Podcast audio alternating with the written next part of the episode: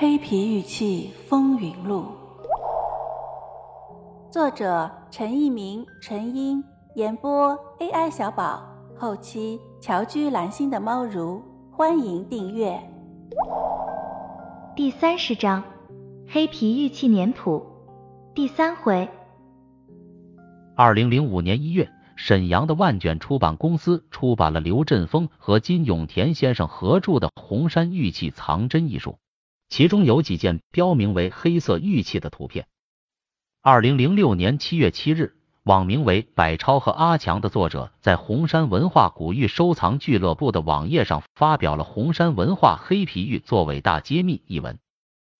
二零零六年八月，陈一民参加了二零零六年中国神话学国际学术研讨会，会上本书的两位作者一起发表《红山玉器的神话学思考》一文。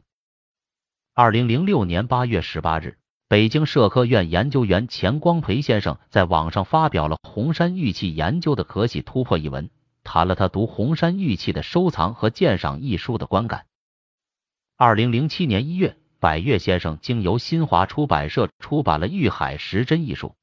该书收录百越先生和其弟百平先生收藏的三百件古玉精品，其中的一百多件红山、龙山古玉为首次面世。多属罕见珍稀之物。除图版之外，该书的论述部分发表了百越先生、陈一民、陈英共同署名的四篇论述，分别是红山文化玉器的真真假假、圆雕黑皮玉器真伪及年代初探、黑皮圆雕玉器和关于红山文化玉器的几个问题之我见。二零零七年二月二日，本书的两位作者在文汇读书周报上发表了《红山文化玉器鉴赏》一文。其中的一节专门讲述黑皮玉器的问题。二零零七年六月八日，韩国学者郑建载拜访了陈一民先生，并赠送了共同研究纪念特级号，为直立人所创造的第一次人类文明出古代文明时代的黑皮玉雕刻像的论文集。郑建载先生和陈一民、钱义中、韩连国以及上海博物馆的一位副研究员一起探讨了黑皮玉器的人类学价值。同坐的还有上海相关拍卖行业的郑君怡、韩瑞文和王芳。二零零七年八月二十四日，新华美通发表了通讯：黑皮玉墓群揭开神秘面纱，报道了一个叫金喜庸的韩国人历经十六年的追寻，正在逐渐掀去沉寂在中国内蒙古大草原地下庞大王国的神秘面纱。中国最古老的文明盛世究竟起源于何时何地？这是继万里长城。兵马俑之后，中国古文明的又一惊人发现。此消息迅速为各网站转载。二零零七年九月六日，中国赤峰文化网转载了红山文化黑皮玉作伟大揭秘一文。二零零七年的十一月五日，张一平从北京赶赴上海，和陈一民先生探讨了黑皮玉器的问题。上海三杰一起观赏了张一平先生的藏品，大为赞叹，一致肯定了他的藏品。二零零八年二月十四日，韩润明先生在专栏上转载了上海某位专家的部分文章，题目是“专家否定红山黑皮玉人”。二零零八年三月，陈一民先生参观了张一平先生的居所，被他的藏品所吸引。陈一民先生和北京的一位职业收藏家相识，了解了黑皮玉器第一笔大生意的完整情况。二零零八年间。张一平先生前后两次去某位收藏爱好者的古玩店鉴定，第一次拿去的黑皮玉器被判定为假的，开了证书。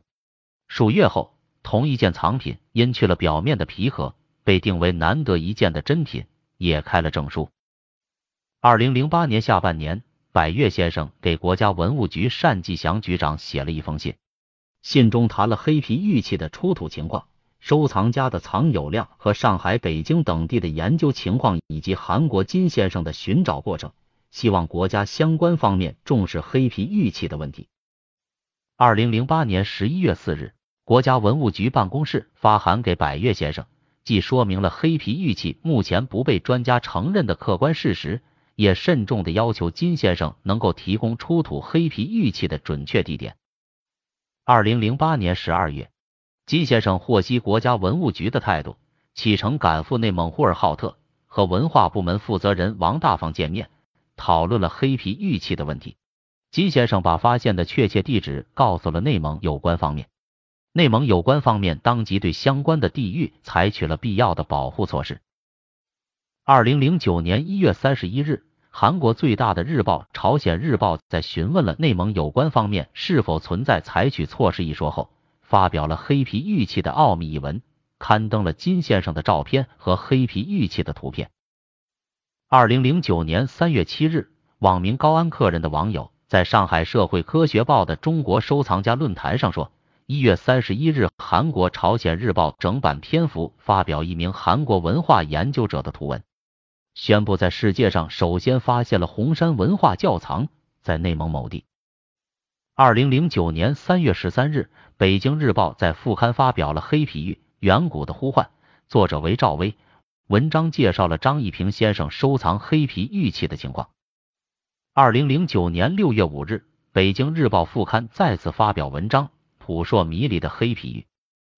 二零零九年第六期的《文物天地》杂志不仅报道了张一平先生收藏黑皮玉器的情况，还发表了记者马一运的文章《我的红山谁做主》，其中提到了同样一件玉器去黑之前和去黑之后遭遇竟有天壤之别的故事。听友你好，本节就到这里了，喜欢请订阅哦，下节更精彩。